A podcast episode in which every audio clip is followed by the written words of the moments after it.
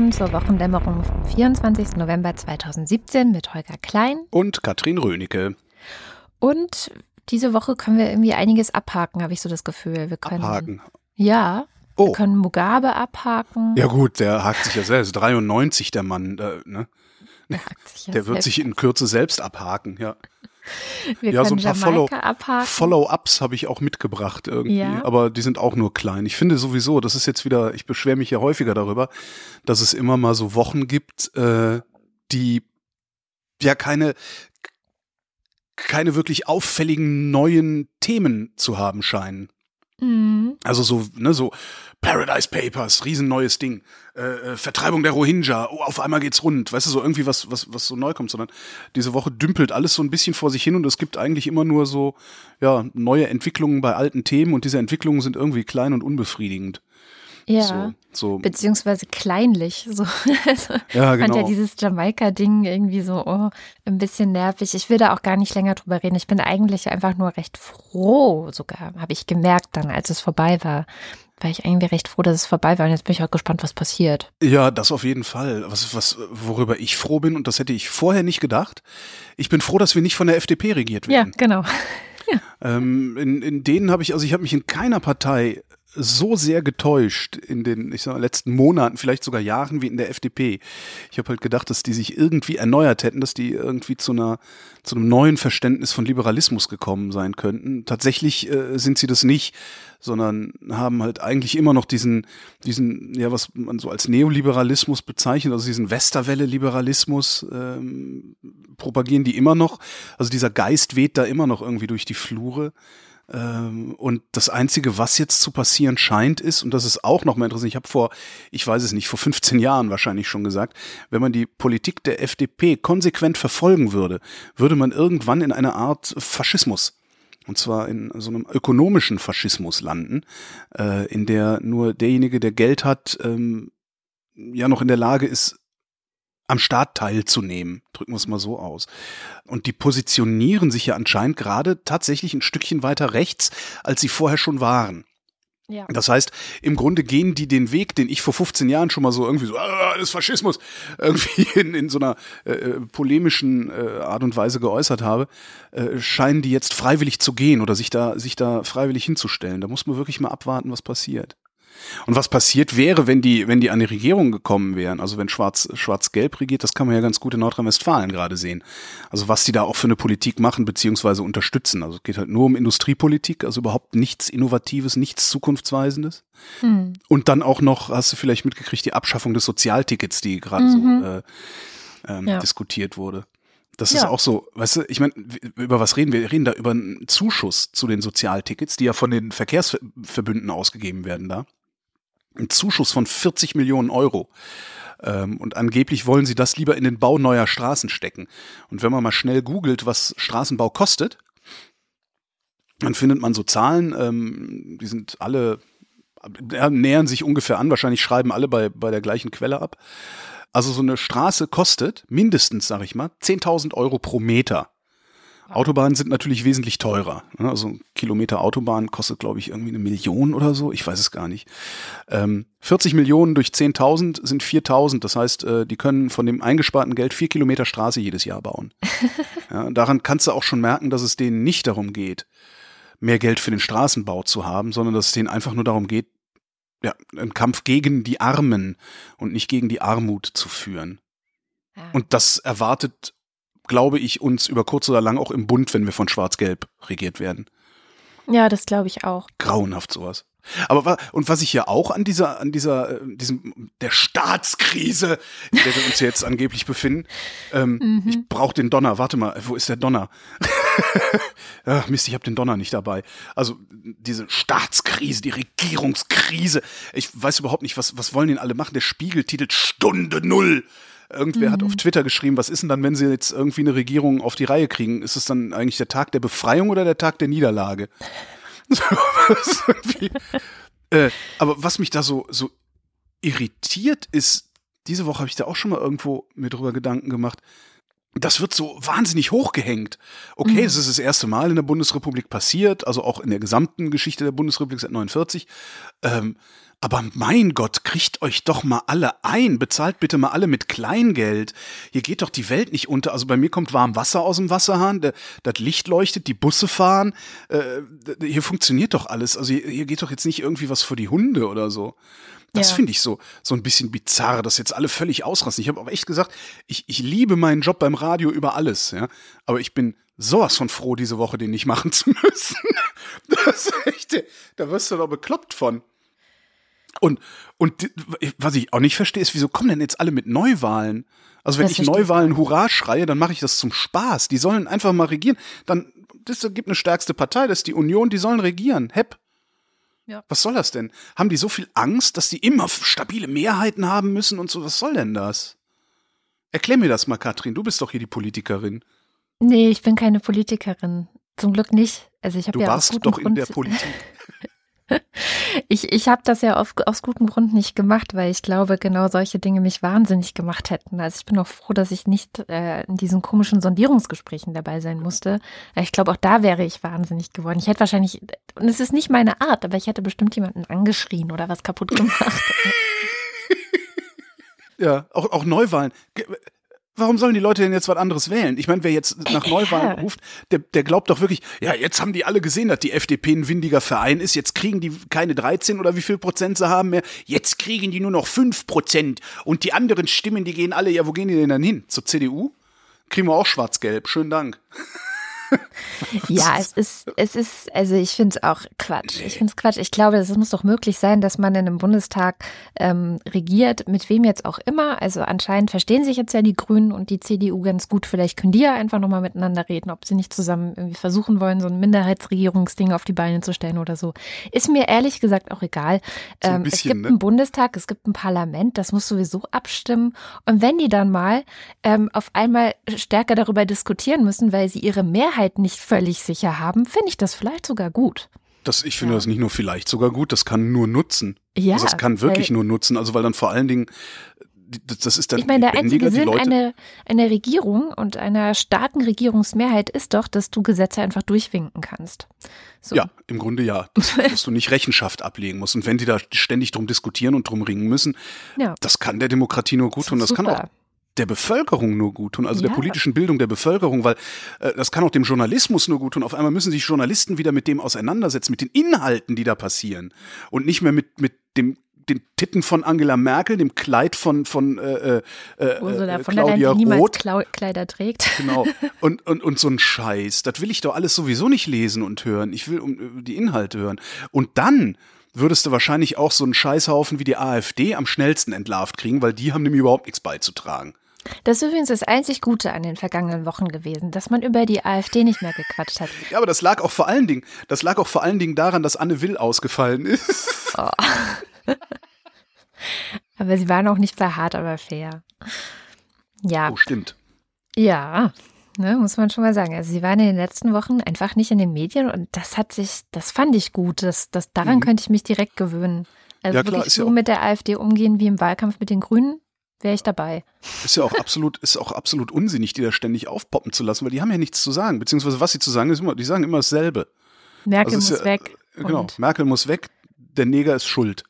So. Genau. Das Wir ist, was sie sagen. Umfolgt. Nee, was sie meinen, die sagen was anderes. Sie sagen Umvolkung. Um, um, umgefolgt müsste das dann heißen, oder? Um. Wir werden umgefolgt. Ja. Und sehr oft denke ich mir, ihr könnt euch damit bisschen mal, bisschen mal beeilen. Mir geht halt alles ein bisschen am Sack hier mit den Kartoffeln. Kartoffelsack. Das ist auch so witzig, ne? Weil ich, es gibt ja so viele so verkappte Nazis, die sich darüber aufregen, wenn man Kartoffel sagt. Ja, super, ne? Das ist Und, ein super Lackmustest, ja. Ja. Also ich meine, guck dir so Frank von, von Halbe Kartoffel, der, der Podcast heißt Halbe Kartoffeln, die finden es überhaupt nicht schlimm, ja. Die nennen sich Halbe Kartoffeln ja. und finden es eher witzig oder, oder nehmen das ganz locker. Äh, ich finde das ja auch, ich, ich bin ja froh, irgendwie mal so eine, so eine Zuschreibung zu haben. Ich finde das total klasse. Ja, ich bin so, ich bin halt so eine Kartoffel. Ja, ich bin von deutschen Eltern in Deutschland geboren, deutsch sozialisiert worden mit Jägerzaun und dem Ganzen ist halt alles Kartoffel. Ja. Ist doch super. ist doch echt super. Immer besser als Spaghettifresser. Also Ja, vor allem, wer, wer ist nicht Spaghettifresser, oder? Also ich meine, Ja, davon wir- mal ganz sind abgesehen, wir nicht alle Spaghettifresser? Naja. Aber das macht aber dick. Und dann dachte ich noch hier Neuwahlen, also oder hier äh, äh, Staatskrise. Äh, jetzt der Bundespräsident. Jetzt wird er das, jetzt beginnt er zu leuchten und wahnsinnige Reden zu halten und ne, ich habe so gedacht, jetzt hier, jetzt kommt der Übervater und dann dann dümpelt der so vor sich hin. Ja, ich habe die dann zu Gesprächen Das ist halt einbestellt. Steinmeier. Ich meine, der war noch nie sonderlich Ja, aber- strahlkräftig. Aber ich würde mir halt auch, also ich meine, wir sind die Bundesrepublik Deutschland, wir sind äh, ein, ein solches Dickschiff, ökonomisch, politisch. Können wir nicht auch mal so ein bisschen Grandezza da drin haben? Weißt du? So, darum fand ich den Gutenberg ja so geil. Der war so, ja, weißt du, ich habe den Dinosaurier mit eigenen Händen besiegt. Also dieses Foto, was Ja, da ja. es ist natürlich lächerlich. Ja, wenn du dann nicht lieferst, also wenn sich dann rausstellt, dass du, dass du irgendwie nur so, so, so mit lauwarmem Wasser kostet. Und ein Aber- Abschreiber bist. ja, aber das hatte wenigstens irgendwie so, das hatte Stil. Das hat jetzt alles irgendwie so nur so, ne, das ist alles so ein Behördenflur. Also eine bessere Vorlage hättest du mir jetzt gerade auch nicht liefern können. Ich habe ah. die perfekte Bundespräsidentin mitgebracht in diese Sendung. Die perfekte Bundespräsidentin, warte, mm, Ulrike Gero, Nicht ganz, nicht ganz, aber Claudia Roth.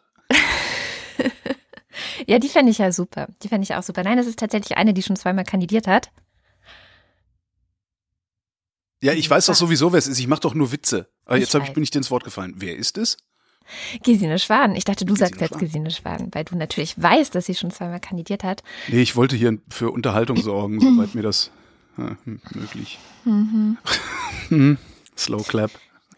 Jedenfalls ähm, habe ich sie aber nicht wegen Präsidentin und ähm, sie soll jetzt irgendwie den Steinmeier machen oder so hier eingeladen, sondern äh, eigentlich als so eine Art Follow-up zu unserer letzten Sendung. Da hatte ich ja, wie, wie auf Twitter jemand so schön schrieb, eine schöne Wortgewalt zur EU vorgebracht. Ich kam mir gar nicht so wortgewaltig vor, während ich das gemacht habe, aber naja. Ähm, und ich hatte die Gelegenheit, mit Gesine Schwan genau über dieses Thema zu sprechen, weil die ist ja nicht nur mal Präsidentschaftskandidatin gewesen. Ich glaube, daher kennen sie dann irgendwie doch die meisten ähm, bekannte SPD-Politikerin, sondern die ist auch Politikwissenschaftlerin und eine sehr gute Kennerin Europas und der europäischen Geschichte und Politik, insbesondere Osteuropas. Die hat Ja, nämlich die war ja lange an der Viadrina. Ähm, Genau, die war Präsidentin der Viadrina. Äh, sie hat aber auch in Warschau und Krakau studiert und hat auch ihre Doktorarbeit zum Beispiel über einen polnischen Philosophen geschrieben. Also die ist so sehr verbunden mit Polen und war des, vielleicht deswegen oder auch aus anderen Gründen ähm, bis 2009 äh, als Koordinatin der Bundesregierung für grenznahe und zivilgesellschaftliche Zusammenarbeit mit Polen, so hieß das, ist ja immer, ne, das ist halt, wir sind halt das- nicht Grandezza in Deutschland, es tut mir ich leid. finde das ja nett, dass du, die Koordin dass du die Koordinate jetzt genderst, aber ich glaube, du meintest Koordinatorin, oder? Also, na gut, ja, also sie war Koordinatorin Mehr gendern. für zivilgesellschaftliche Zusammenarbeit mit Polen. Und die hat halt immer, also die, das, das, das, das, das Schöne an ihr ist, dass sie eigentlich immer für ein großes Verständnis für Polen wirbt. Ja, also sie ist so wirklich, ähm, dachte ich, eine ideale Gesprächspartnerin, wenn es darum geht, mal zu versuchen, äh, nicht nur das Schlechte in Polen zu sehen, sondern vielleicht auch das Gute in Polen zu sehen. Und wir hatten ja letzte Woche so ein bisschen, waren wir ja von der Frage ausgegangen, ähm, ob die Osterweiterung der EU 2004 Hm. vielleicht ein Fehler war. Nein, äh, die war gar kein Fehler und man muss wirklich sehen, dass die polnische Gesellschaft nach wie vor in Umfragen, äh, ich glaube sogar die proeuropäischste ist von allen. Also diese Demonstrationen zeigen, dass es ganz andere Strömungen gibt, die ja von der aktuellen Regierung mit der Partei PiS, also äh, Recht und Gerechtigkeit, äh, auch äh, geradezu stimuliert werden oder jedenfalls unterstützt werden. Äh, die Regierungsmitglieder, Minister haben sich da ja auch sehr positiv geäußert. Aber äh, das ist nicht einfach die Mehrheit der Bevölkerung. Äh, Sie ist nicht nationalistisch und äh, aggressiv, wie das dort in diesen Demonstrationen erscheint. Es gibt natürlich diese starken Strömungen und wenn sie von der Regierung unterstützt werden, werden sie ihrerseits gestärkt. Aber ich, äh, mir liegt sehr daran, immer wieder darauf hinzuweisen, zum Beispiel bei der Migrationsfrage, bei der Flüchtlingsfrage, dass es auch ganz andere und auch gewichtige äh, Positionen gibt. Etwa am 30. Juni hat es ein Manifest gegeben von elf Bürgermeistern großer, der wichtigsten polnischen Städte, Warschau, Krakau, äh, Lublin, äh, äh Posen, Danzig und so weiter, die zur Migrationsfragestellung genommen haben, gesagt haben, das ist ein globales Phänomen, dazu muss sich Polen konstruktiv stellen. Sie wollen dazu beitragen, dass Flüchtlinge gut integriert werden können. Also äh, da, damit riskieren auch diese Bürgermeister schon einiges, weil eben die Regierung dagegen ist aus ideologischen Gründen. Und äh, aber die gibt es und die handeln auch, insbesondere etwa der Danziger Bürgermeister ist da sehr mutig. Ähm, und da müssen wir darauf äh, achten, dass da nicht alles in einen Topf geworfen wird. Die katholische Kirche ist in Polen eher sehr konservativ und äh, Teile der Kirche sind auch richtig gehend reaktionär, muss man sagen. Ich sage das als praktizierende Katholikin. Und äh, die unterstützt ja auch die jetzige Regierung. Aber es gibt auch inzwischen mehr und mehr, sowohl bei der Bischofskonferenz als auch bei Gemeinden und Initiativen, die sich dagegen wenden, die Flüchtlinge aufnehmen wollen und so weiter. Also das ist gemischt, aber man muss schon sagen, insgesamt ist Polen bis 1989 im Grunde keine äh, wirklich frei diskutierende, pluralistische Gesellschaft gewesen mit Anschluss an die Weltöffentlichkeit. Sie war es mehr als die anderen äh, Länder und Gesellschaften in Mittelosteuropa, aber doch nicht so, dass sich all die Fragen, die eben unter den, der Bedingung von freier Öffentlichkeit, Pluralismus, Reisefreiheit und so weiter ergeben äh, in Mittel- und Westeuropa, äh, dass die so offen haben diskutiert werden können. Außerdem ist einfach Polen auch historisch äh, so stark nach wie vor geprägt durch die Erfahrung mit den beiden Nachbarn, mit Russland und Deutschland, äh, steht äh, der Antikommunismus ist sehr scharf in Polen. Die Diskussion über Totalitarismus, das alles bewegt die Polen viel mehr als zum Beispiel die Frage der Dürre in Afrika. Die Polen nicht generell, aber doch mehrheitlich. Genau, also man hört da, glaube ich, schon raus, dass sie eine sehr positive Sicht auch auf Polen hat. Viel positiver, als ich das sonst so gewohnt bin in den Medien, muss ich sagen. Und das gefällt mir aber auch sehr gut, weil sie halt sagt, ja, man fokussiert immer, also ich meine, diese, diese Demonstrationen ähm, vom äh, vorvergangenen Wochenende, die haben es jetzt sogar in die New York Times geschafft. Also die haben es ja wirklich um die ganze Welt geschafft und alle waren schockiert, was da so passiert. Aber diesen Blick, den sie jetzt mitgebracht hat, den liest du halt nicht in den Zeitungen, ja. finde ich. Es ist halt auch, ist halt auch schwer, weil, weil Journalismus ist ja dann doch immer politischer Journalismus, der dann auch immer wieder an die Institutionen andockt.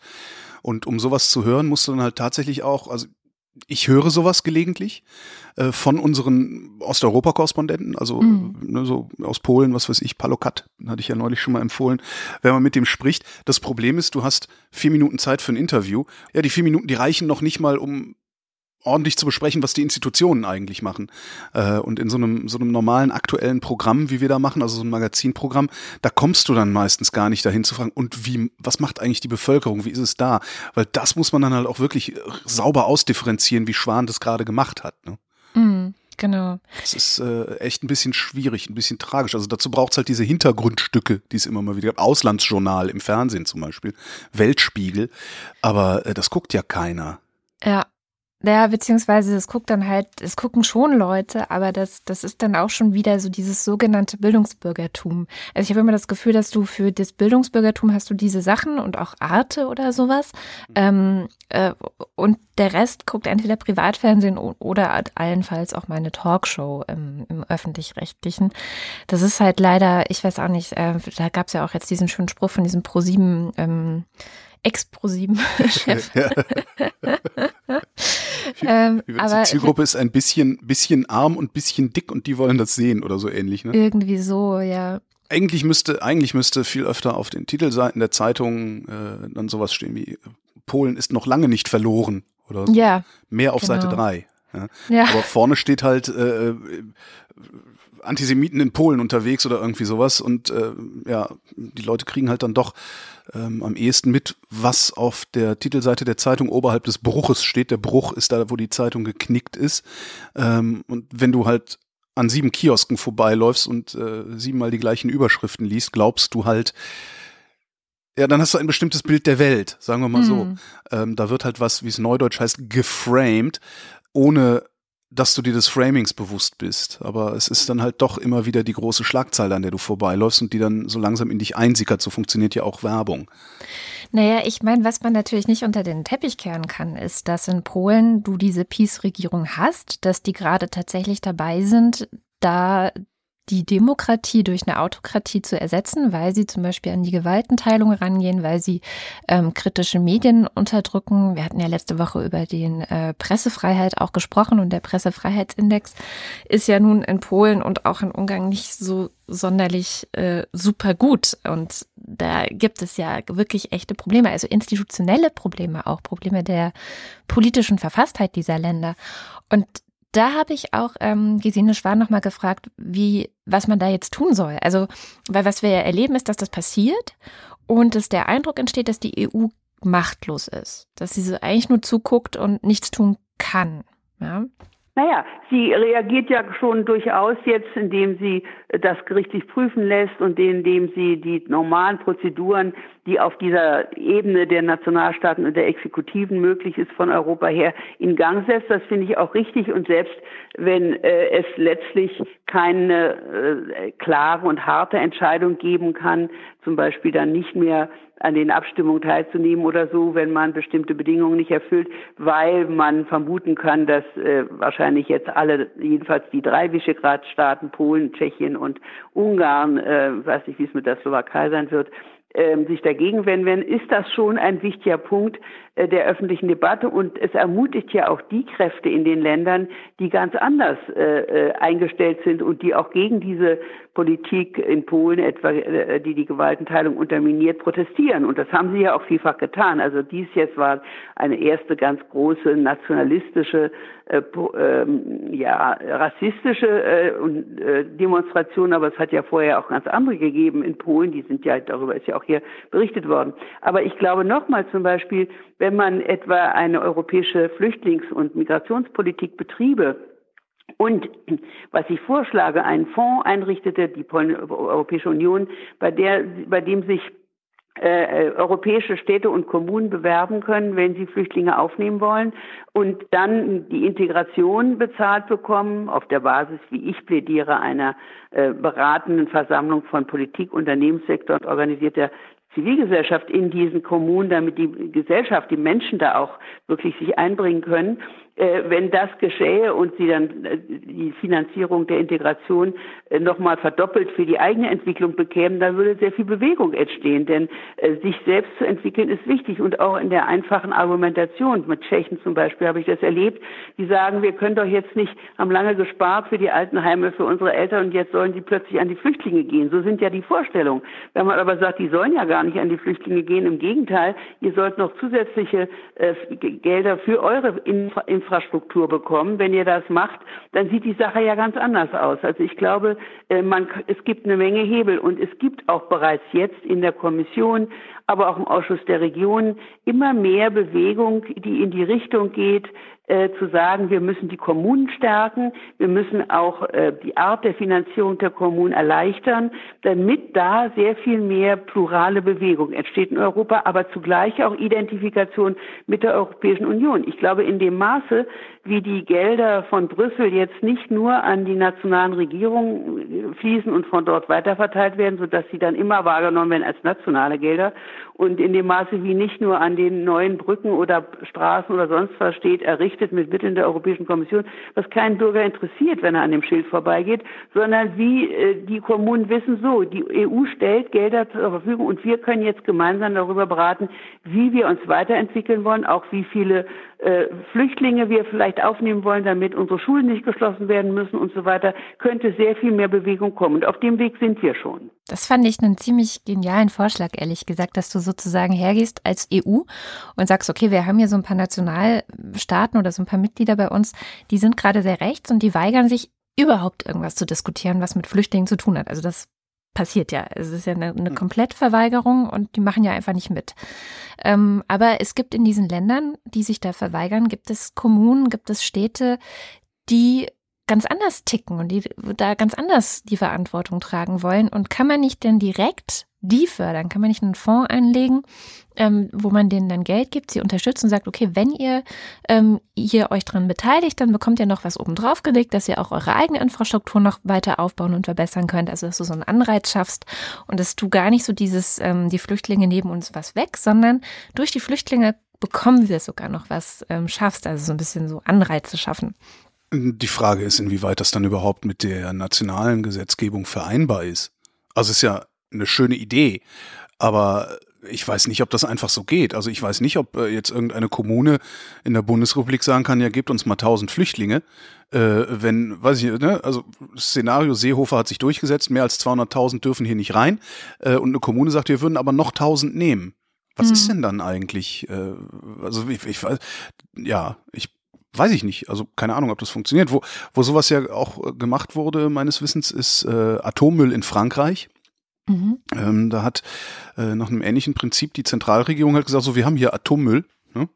Ähm, wir haben, anders als die Bundesrepublik Deutschland, tatsächlich eine ergebnisoffene Endlagersuche gemacht und haben folgende Regionen identifiziert, in denen der Atommüll dauerhaft entgelagert werden kann. Ihr könnt euch jetzt darum bewerben, diesen Atommüll zu kriegen. Wir zahlen dann. Und das muss wohl recht gut funktioniert haben. Wurde mir mal kolportiert. Ich habe selber nie recherchiert. Ähm, dass dann die Kommune gesagt hat, ey, wir haben eh keine Kohle, aber wenn wir die Scheiße bei uns verbuddeln, dann äh, kriegen wir so viel Geld, dass wir halt hier unsere Schulen und Kindergärten finanzieren können und so. Also prinzipiell ist diese Idee total super. Und damit also, könntest du auch vor allen Dingen ein, ein viel äh, ein, ein, ein, also das ist, das ist europäische Integration, die da funktioniert. Ne? Also das, dadurch würdest du auch die Diskussion wieder auf eine andere Ebene verlagern, auch die Diskussion über Europa auf eine andere Ebene verlagern. Du würdest sie nämlich den Nationalstaaten wegnehmen, die ja selbst genau. dann, wenn es um nationalstaatliche Belange innerhalb, also selbst wenn wir innerhalb der Bundesrepublik irgendwas diskutieren, ist das ja teilweise schon so sehr abgekoppelt oder abgehoben von meiner Lebenswirklichkeit, dass ich mir denke, ja komm, ihr Arschlöcher macht doch sowieso, was ihr wollt. So, darum fühlt sich das ja so an. Aber in dem Moment, wo wir das auf kommunale Ebene runterholen und äh, auf einmal Berlin-Tempelhof sagt, so, wir würden hier jetzt gerne tausend Leute aufnehmen, muss ich mich als Tempelhofer damit auseinandersetzen. Ich kann gar nicht anders. Und das äh, äh würde dann gleichzeitig meinen Blick auch wieder fürs große Ganze ein bisschen öffnen. Ja, ich glaube, das ist genau die Idee, die äh, Gesine Schwande auch hat.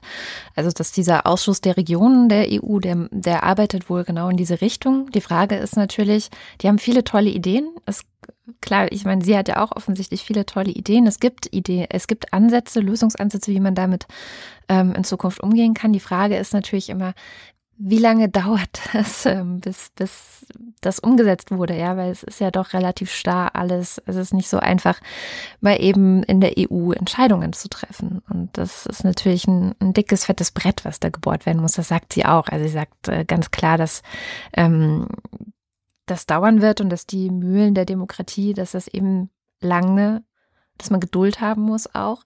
Aber dass es immer noch die beste Art und Weise ist, wie wir eben Politik machen können. Ja, so ist es eben. Ja, genau, das war äh, noch dieser kleine Nachtrag zum Thema Osteuropa. Na gut, wenn wir beim Nachtragen sind, trage ich auch noch was nach. Du hast ja eben gesagt, Simbabwe hatten wir in der, ich glaube, letzten Sendung. Ähm, da ist jetzt tatsächlich dieser neue Präsident, dessen Namen ich immer noch nicht wirklich aussprechen kann, was hauptsächlich daran liegt, dass ich wenig gehört habe, umso mehr gelesen habe in den letzten äh, Tagen. Nein, der, der Unaussprechliche. Ähm, in, also wird vereidigt diese Woche, äh, ich glaube sogar diesen Freitag ähm, wird er vereidigt, soll halt das Land, also äh, der ist halt auch schon 75, ne? Mir tut sowas immer so ein bisschen weh. Also äh, alte schwarze Männer, weißt du? Das ist irgendwie äh, ich, ich kann mir nicht vorstellen, dass er, also der, der, der ist 75 Jahre alt. Der hat äh, seit den 80er Jahren ist der in der Regierung gewesen. Auf unterschiedliche Weise war der daran beteiligt. Der hat diese ganze Korruption, diesen ganzen, dieses ganze diktatorische, Unterdrückung der Opposition, you name it, das hat der alles mitgetragen. Das Einzige, was ich auf die Schnelle über den gefunden habe, was dieser Mann gut gemacht hat, ist, er hat die Todesstrafe ausgesetzt. Ähm, weil er nämlich selber mal äh, über ihn selber mal die Todesstrafe verhängt wurde, ist dann äh, begnadigt worden und so. Und der hat halt dafür gesorgt, dass es in Simbabwe keine Todesstrafe gibt. Aber er hat halt auch genauso dafür gesorgt, dass es Todesschwadronen gab. Also dass Leute halt einfach irgendwie bei Unfällen ums Leben gekommen sind oder sowas. Ähm, der soll jetzt äh, äh, ja, das Land, äh, ne, nächstes Jahr gibt's Wahlen, also 2018, er soll jetzt dieses Land äh, praktisch zum zweiten Mal in die Demokratie führen. Und ich tu mich schwer damit, den glaubwürdig zu finden. Also ich bin wirklich der Letzte, der Menschen nicht zugesteht, dass sie sich ändern. Ja, also es kann durchaus sein, dass er sagt, ey, okay, ich habe das mittragen müssen, sonst wäre ich nämlich jetzt nicht in der Lage, den Laden einmal vom, vom Kopf auf die Füße zu stellen. Aber so richtig vorstellen kann ich mir das gerade bei einem 75-Jährigen, Profiteur des alten Systems. Ich sagen, der seit nicht. 20 Jahren davon profitiert. Genau, das, das, so, das mm. kann ich mir nicht wirklich vorstellen. Außerdem ist das halt immer noch, darf man nicht vergessen, das ist der Kandidat des Militärs. Ähm, möglicherweise hat das Militär, oder was heißt möglicherweise, mit Sicherheit hat das Militär in Simbabwe sehr, sehr große Macht. Und wenn du da eine richtige Demokratie daraus machen willst, musst du auch das Militär unter eine parlamentarische Kontrolle stellen. Ähm, und ich kann mir nicht vorstellen, dass das dann den nachgeordneten Militär Militärchefs recht sein kann, weil dann können die nämlich auf einmal nicht mehr machen, was sie wollen. Ich bin unsicher, was, was Simbabwe angeht. Ich würde es denen halt echt wünschen, weil, hatte ich ja letztes Mal schon gesagt, weil die es echt hart abgekriegt haben unter Mugabe, der im Übrigen äh, nicht mit, mit Strafverfolgung rechnen muss. Was ich auch ein starkes Stück finde.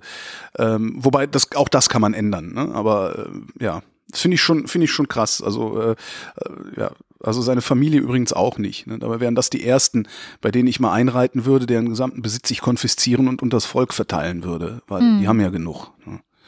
Nächster Nachtrag, die Rohingya hatten wir auch vor ein paar Sendungen, die dürfen zurück. Mhm. Bangladesch und Myanmar haben sich äh, auf irgendeine Weise geeinigt, dass die Geflohenen, also mittlerweile ich glaube, fast 900.000 Menschen sind über die Grenze nach Bangladesch geflohen, leben da immer noch in äh, unwürdigsten, menschenunwürdigsten Bedingungen. Die dürfen zurück, haben sich so geeinigt. Das Problem ist, äh, niemand hat gesagt, wie viele dürfen zurück, wann dürfen sie zurück, äh, wenn sie zurückkommen, was ist eigentlich mit deren zerstörtem Land, dass die äh, radikalen Buddhisten, die haben halt deren Felder abgebrannt, das Vieh abgeschlachtet, alles, ne? also die haben denen die Lebensgrundlage im Grunde entzogen. Niemand hat gesagt, was passiert damit, äh, niemand hat gesagt, was werden die Rohingya denn in Myanmar dann in Zukunft für Rechte haben, weil im Moment haben sie gar keine. Ähm, das ist also alles unklar und es gibt nur die Ankündigung. Und weil das alles so unklar ist, finde ich, fühlt sich das eher so an, als würde Aung San Suu Kyi einfach nur die internationale Gemeinschaft ruhig stellen wollen, weil mhm. das hat zwar ein bisschen gedauert, äh, bis, bis wir alle überhaupt wahrgenommen haben, was mit den Rohingya passiert, aber irgendwann war es halt nicht mehr zu übersehen und die Empörung war weltweit wirklich sehr groß. Also ich kann mich nicht daran erinnern, von irgendwoher auch nur den Ansatz einer Billigung des Verhaltens Myanmars gesehen zu haben. Ähm, auch ja. da hoffe ich für die Rohingya, dass es mehr als nur äh, das sogenannte Lippenbekenntnis ist. Ja. Und ein Nachtrag.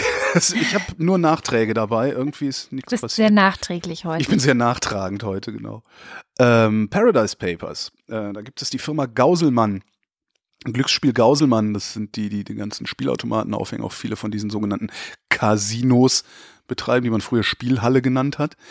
Die haben ja Geld verdient daran, dass sie ihre eigenen Spielideen an ausländische Online-Casinos verkauft haben, also Lizenzgebühren dafür gekriegt haben, dass sie ihre Spielideen denen überlassen.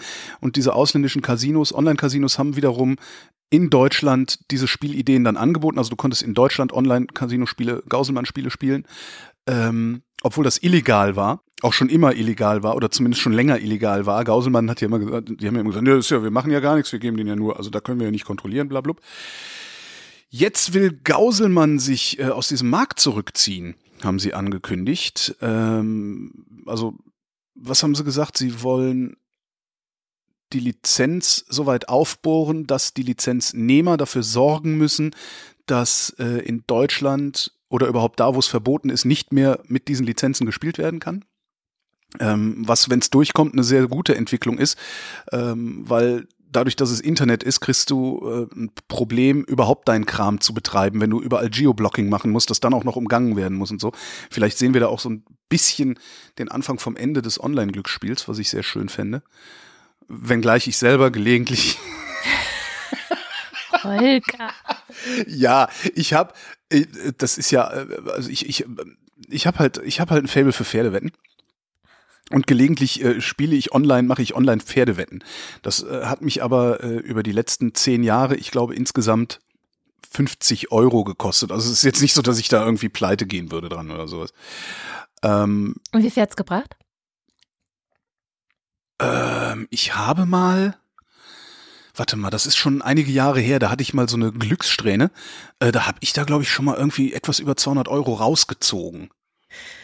Oh, also ich habe irgendwann mal einen 50er dahin überwiesen. Genau. Ich habe irgendwann mal einen 50er dahin überwiesen und mit dem spiele ich. Und manchmal geht es hoch und manchmal verliere ich auch sehr viel. So, und wenn der irgendwann mal weg sein sollte, der 50er, dann war's das auch. Am liebsten gehe ich halt auf die Pferderennbahn, wobei ich da nie zu komme. Aber das ist ein anderes Thema. Ähm, Gauselmann sagt übrigens, das hätte jetzt nichts mit ähm, der Veröffentlichung der Paradise Papers zu tun, sondern mhm. sie, äh, es gab auch nochmal irgendwie so ein, ich glaube, BGH-Urteil kürzlich, die dann nochmal bestätigt haben, ja, das ist illegal, denn es steht schon seit Jahren in diesem Gesetz. so, äh, das hat nichts damit zu tun. Es ist also nur zufällig, also zeitliche, zeitliche Korrelation, aber keine Kausalität. Mhm. Ähm, und aber passt ja gut so dazu. Ja, und wenn ich ehrlich bin, bin ich gespannt, wie sie das wieder umgehen. Und mhm. trotzdem dafür sorgen, dass sie weiter ihre Kohle für man, was, was man nie vergessen darf, ist, Anbieter von Glücksspielen sind Drogenhändler. Und Drogenhändler finden immer einen Weg, ihren Stoff an den Süchtigen zu kriegen. Immer. Ja? Ja. Prohibition. Äh, es, es hat noch nie geklappt, den Leuten die Drogen vorzuenthalten, weil eben auch die Drogenhändler so unglaublich viel daran verdienen. Und äh, das, das Einzige, was du da wirklich machen kannst, ist, denen die Geldflüsse abzuklemmen, insbesondere bei diesen Online-Spielereien. Was auch geht. Man könnte, ne, wenn die Banken mitspielen würden, dann würden die halt keine Kohle mehr äh, von Spielern annehmen und auszahlen und auch an diesen, diese Betreiber keine äh, Gelder mehr auszahlen. Dann wäre dieser Sumpf trocken gelegt. Aber auch das sehe ich nicht, weil ich man muss sich ja nur mal angucken, was Banken international machen. Eben. Ist jetzt nicht so, dass das die Horte der Legalität und des Anstands wären weltweit. Ne? Hm. Soweit meine Nachträ äh, Ich will auch nachtragen. Nachtragungen. Ja. Ich will auch nachtragend sein. Es geht auch um Anstand. Ähm, und zwar wieder MeToo. Immer noch, immer noch, immer noch. Ähm, es gab jetzt einen weiteren Fall, nämlich ähm, Lina Dunham. Sagt dir der Name Lina Dunham was? Der sagt mir was, aber der sagt mir nicht genug. Ja, das ist eine sehr bekannte, berühmte, beliebte Feministin. Ähm, Fernsehproduzentin, die hat eine Serie produziert für HBO namens Girls gucke ich manchmal. Also immer wenn ich irgendwie so nicht weiß, was ich sonst gucken soll, gucke ich Girls weiter. Mhm. Ähm, und an dieser Serie hat ein, ein Filmproduzent mitgewirkt, äh, Murray Miller heißt der, und der wurde jetzt beschuldigt, eine damals 17-jährige Schauspielerin missbraucht zu haben äh, im Jahr 2012. Also das kam jetzt auch irgendwie auf. Innerhalb dieser ganzen MeToo-Debatte hat sie das eben gemacht und das bestreitet dieser Filmproduzent eben. Der sagt, nein, das hat er nicht getan. Und ähm, diese Frau, die ihn da beschuldigt, die hätte auch erst Geld verlangt von ihm und sei dann zur Polizei gegangen und hätte ähm, ihn dann eben beschuldigt, nachdem sie kein Geld von ihm bekommen hatte.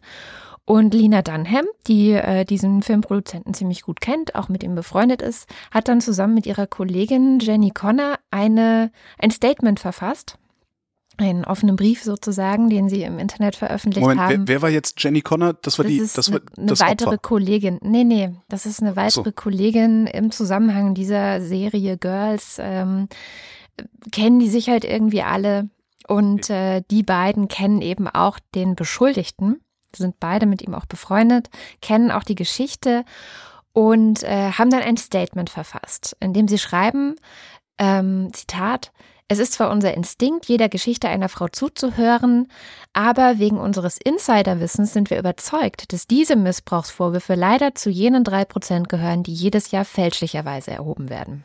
Mhm. Soweit das Statement.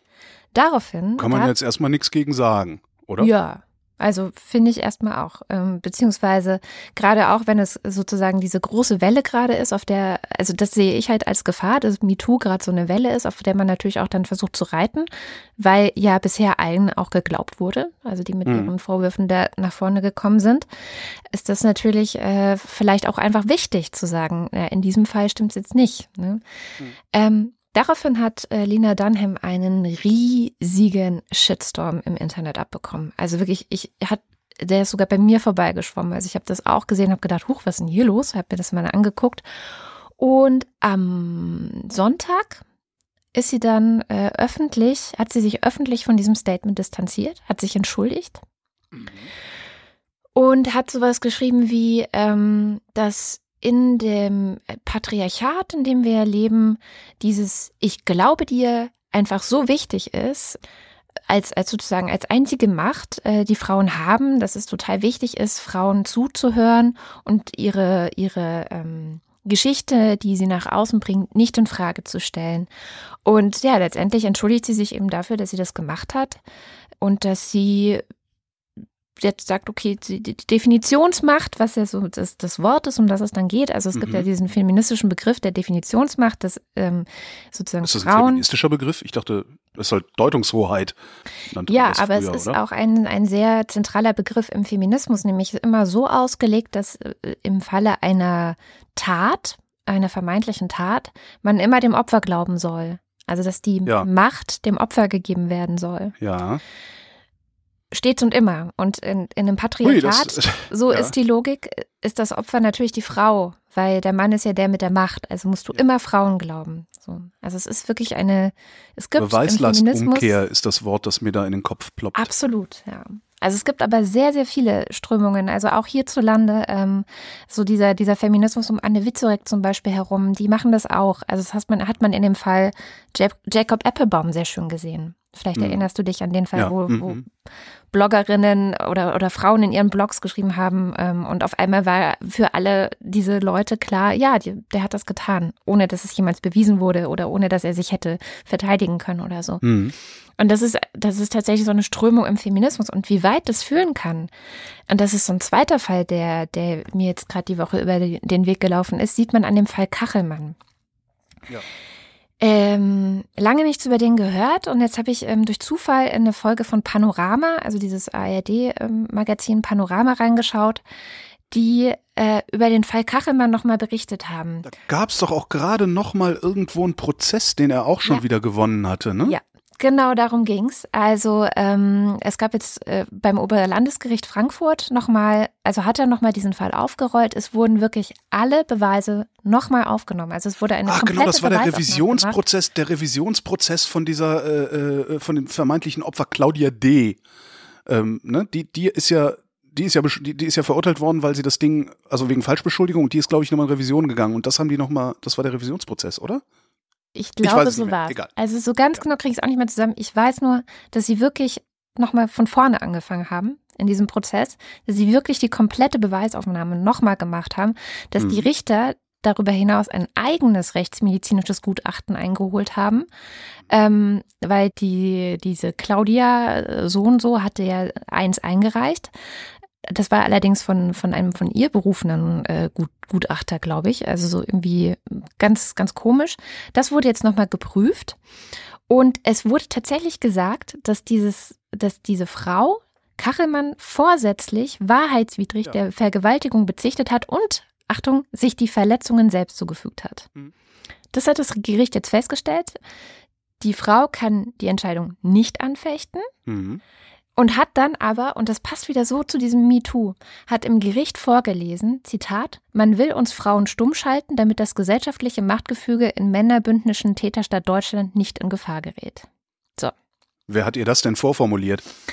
ich, ich möchte es nicht wissen. Wahrscheinlich, also das, das, wahrscheinlich kannst du im Internet, wenn du bei diversen Feministen Textgenerator. Guckst, kannst du dir das, kannst du dir das äh, einfach abschreiben.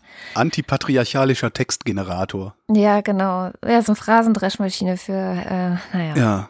für Gruselfeministinnen. Und das Krasse war, dass Panorama die einzigen waren, die bei dieser Gerichtsverhandlung waren und überhaupt darüber berichtet haben. Wenn man sich mal zurückerinnert, was da 2011 war, das ne, oder 2010, 2011 los war um diesen Prozess drumherum, wie dieser Mann ruiniert wurde. Und ich muss auch selber sagen, also äh, ich. Ähm, du warst auf, äh, auf der gegnerischen Seite. Nee, nicht so richtig. Das nicht. Also das nicht. Aber ich habe zum Beispiel verteidigt, was Alice Schwarzer gemacht hat in der Bildzeitung. Die hat ja damals eine Kolumne, eine Gerichtskolumne darüber geschrieben. Und sie hat ihn ja Sie hatte ihn vor, verurteilt, aber sie hat es begründet mit, ähm, es braucht auch jemand, der auf der Seite des Opfers steht, weil ja gleichzeitig, ich weiß nicht mehr, in der FAZ und im Spiegel oder so, oder, oder, oder auch in Zeit, der Zeit. Die Zeit, und der, die Zeit und der Spiegel, das waren die beiden Gerichtsreporterinnen ähm, Gisela Friedrichsen und äh, Sabine äh, irgendwer. Rücker? Ja, ich, ich, hab's, ich, glaube ich weiß es auch nicht mehr. Die haben halt, die haben halt von Anfang gesagt, hier stinkt was und hier stinkt was ganz gewaltig. Und sie ja, hatten recht. Sie hatten recht, aber sie haben halt auch von Anfang an das Opfer ähm, sozusagen zum Täter. Also sie haben gesagt, die Aber lügt, zu Recht. Ne? Ja, ja im Nachhinein Recht. wissen wir zu Recht, aber woher wussten die das denn? Also es wusste halt ähm, halt meiner Meinung wussten, nach. Hm? Woher wussten die das aus? Ich, ich vermute, die wussten das aus denselben Gründen, aus denen Terrorismusexperten Terrorismusexperten sind. Jahrzehntelange Berufserfahrung, jahrzehntelange Erfahrung im Umgang mit bestimmten Themen, mit bestimmten Personen und Persönlichkeiten. Hm. Das vermute ich mal. Und ähm, es ist ja jetzt nicht so, dass, also ich habe das damals in der Zeit vor allen Dingen verfolgt. Ähm, und es, ich, ich finde halt überhaupt nicht, dass das äh, solche Meinungsstücke waren wie in der Bildzeitung damals von Alice Schwarzer, hm. wo ja auch noch das Problem dazu war, dass es ähm, so verkleidet war in dieser Zeitung, dass es aussah wie ein, ein, ein journalistisches Stück, äh, also ein abwägendes Stück. Ähm, und es waren halt reine Meinungsbeiträge, also es war halt geblockt und sah so aus, als wäre es äh, ein, ein, ein richtiger Artikel. Ähm, ich fand damals schon in der Zeit, dass sie sehr gut begründet haben, warum das nicht stimmen kann, was da alles erzählt wird. Ja, also ich hatte das also, damals aber gut, auch gelesen müssen wir jetzt nicht nochmal diskutieren. Und hatte ja. halt das Gefühl, dass das unfair gegenüber dem Opfer ist, also dass sozusagen die Unschuldsvermutung von denen jetzt, ne, dass die ganz stark auf die Unschuldsvermutung ähm, gegenüber Kachelmann abzielen und aber das Opfer dann zum Täter gemacht wurde. Das war ja, so mein halt, Gefühl damals. Ähm, das aber die Unschuldsvermutung falsch. muss doch so funktionieren. Also die Unschuldsvermutung ja, muss doch so funktionieren. Wir haben zehnmal diskutiert, dieses ja. Thema. Ich glaube, der, der Hauptfehler, und da sind wir uns dann vielleicht ja doch einig, der Hauptfehler damals lag bei der Staatsanwaltschaft, dass dieses ganze Ding überhaupt so ein Riesenmedienthema war, bevor irgendwas bewiesen, bevor irgendwas entschieden wurde.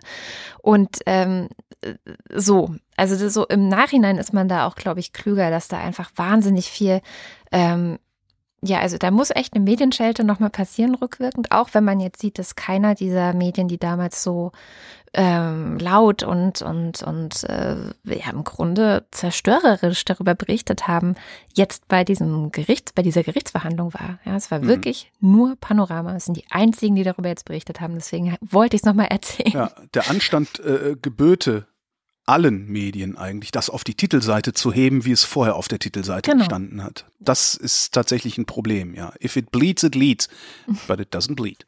Ja. ja. Naja, dann kommen wir vielleicht doch mal zu den schönen Momenten dieser Woche. Gab es welche?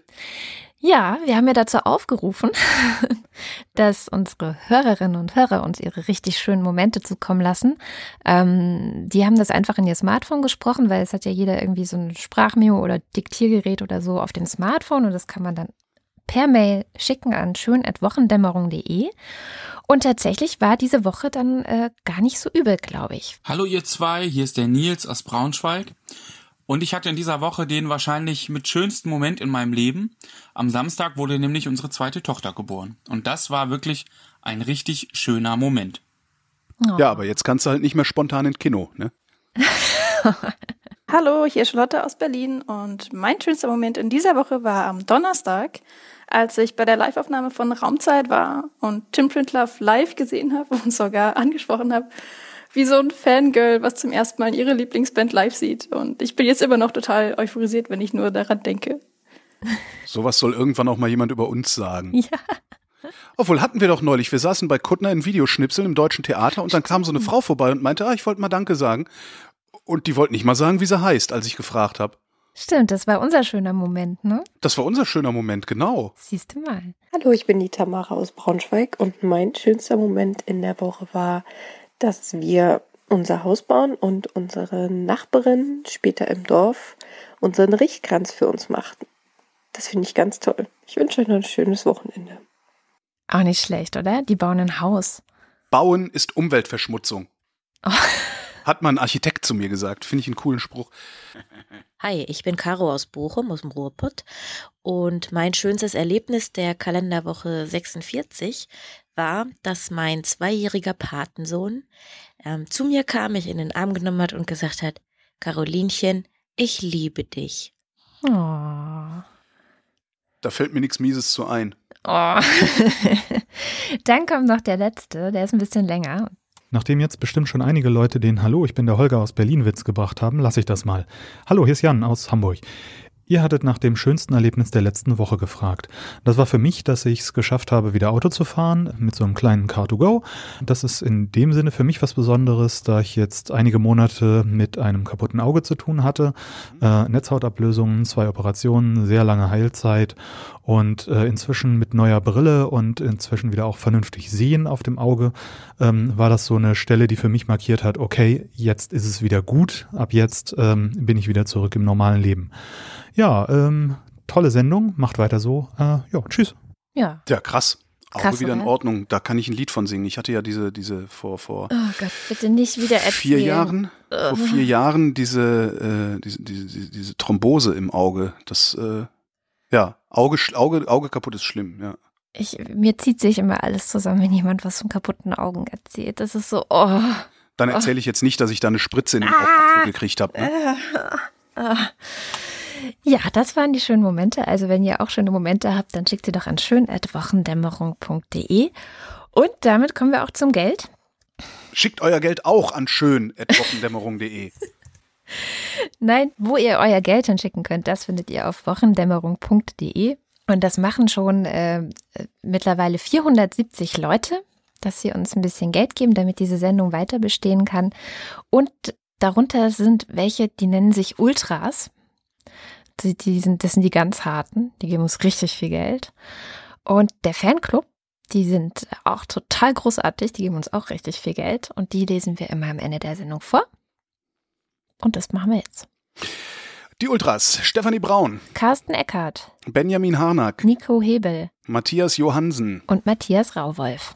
der Fanclub Miriam Bechtle, Florian Beisel, Evita Blei, Andreas Bockisch, Alexander Bonsack, Jan Böstke, Birgit Bülow, Felix Bültmann, Hans Damhorst, Christoph Dierberg, Jan-Peter Drechsler, Sebastian Flügge, Oliver Förster, Tamino Frank, Anne Gesch, Benjamin Großmann, Dorian Gray. Okay, Grunewald, Dorian Grunewald, mein Gott, ein bisschen Bildung, Bildung kann doch, ein bisschen Bildungsposerei, dachte ich. Dorian Grunewald, Tobias Herbst, Virginia Hübscher, heißt sie nicht Virginia? weiß ich nicht. Soll sie mal sagen. Muss man mal sagen. Katharina Hüll, Martin Klein, Christoph Keinzer, Maximilian Krehl, Markus Krause, Magali Kreuzfeld, Frank Kremer, Markus Laie, Michael Lamertz, Katrin Lorenz, Heiko Linke, René, Lü Lü René Ludwig, Ines Lüders, Johannes Möller, Thorsten Lünenschloss, Heiko Panjas, Tina Niegel, Gregor Pich, Iliane Peters, Robert Reyer, Josef Porter, Tobias Reinwald, Uli Reinhardt, Jürgen Schäfer, Christopher Riedel, Christian Steffen, Marie Stahn, Markus Titschler, Philipp Steinkopf, Lars Wagner, Andrea Vogel, Maren Wilhelm, Luisa Wolf Stefan Wolf. und Kerstin Schmidt. Dankeschön. Vielen, vielen Dank. Ja, und das war die Wochendämmerung vom 24. November 2017. Wir danken für die Aufmerksamkeit. Ich hätte ja gern noch erzählt, wer gestorben ist, aber tschüss.